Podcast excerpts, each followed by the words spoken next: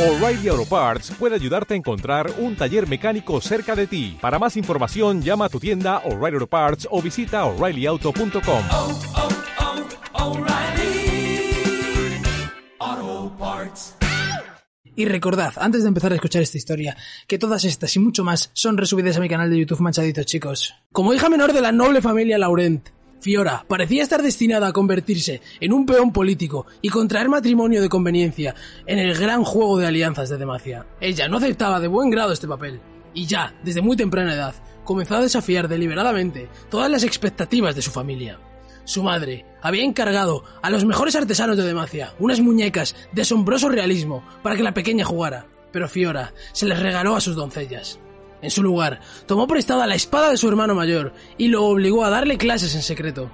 Su padre le dio a su costurera personal un conjunto de maniquís de diseño para que creara vestidos espectaculares para la joven, pero Fiora se limitó a utilizarlos para practicar estocadas y réplicas.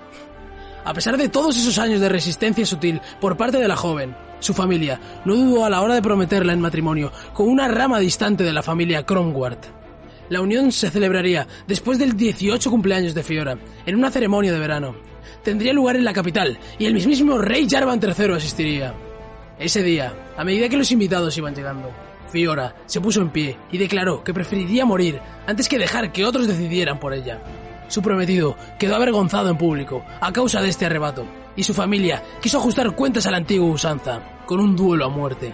Fiora aceptó de inmediato, pero su padre, Sebastien, le imploró al rey que interviniera. Jarvan se había esforzado por poner fin a estas rencillas entre la nobleza, pero en esta ocasión no tenía modo de impedirlo. Fiora ya había aceptado.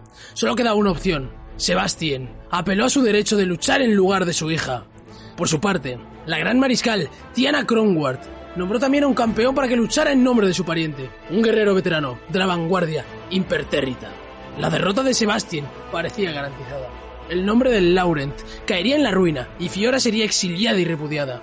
Ante semejante decisión, el padre tomó una decisión que podría condenar a su familia durante años.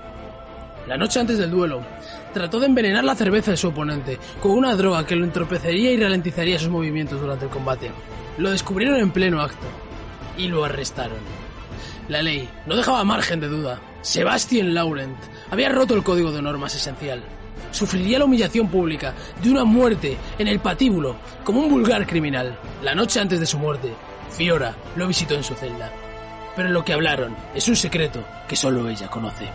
Al día siguiente, Fiora se acercó a la tarima del rey ante la muchedumbre expectante, se arrodilló ante él y le ofreció su filo.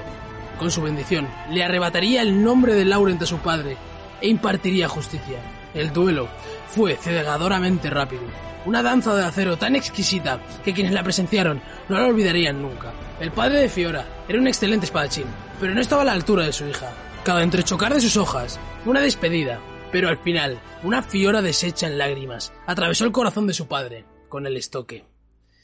Con solemnidad, el rey Jarvan indicó que Sebastián había pagado debidamente por sus crímenes. Fiora sería su sucesora. La rencilla entre las dos familias quedó así resuelta y el conflicto llegó a su fin. No obstante, escándalos de semejante magnitud no se olvidan con facilidad. Fiora se entregó a sus deberes de la corte con honestidad y transparencia, pero pronto se dio cuenta de que los rumores la seguían a todas partes. Le había arrebatado el título familiar a su hermano. ¿Qué iba a hacer esa niñata arrogante por la gran ciudad de Demacia? Si se negaba a aceptar un marido, solo traería más conflicto. En lugar de entregarse al ajuste de cuentas con el filo de su espada, Fiora acudió a ramas distantes de su familia, primos y parientes lejanos, entre los que figuraban numerosos espadachines de renombre, y silenció a las malas lenguas entregándoles títulos nobles.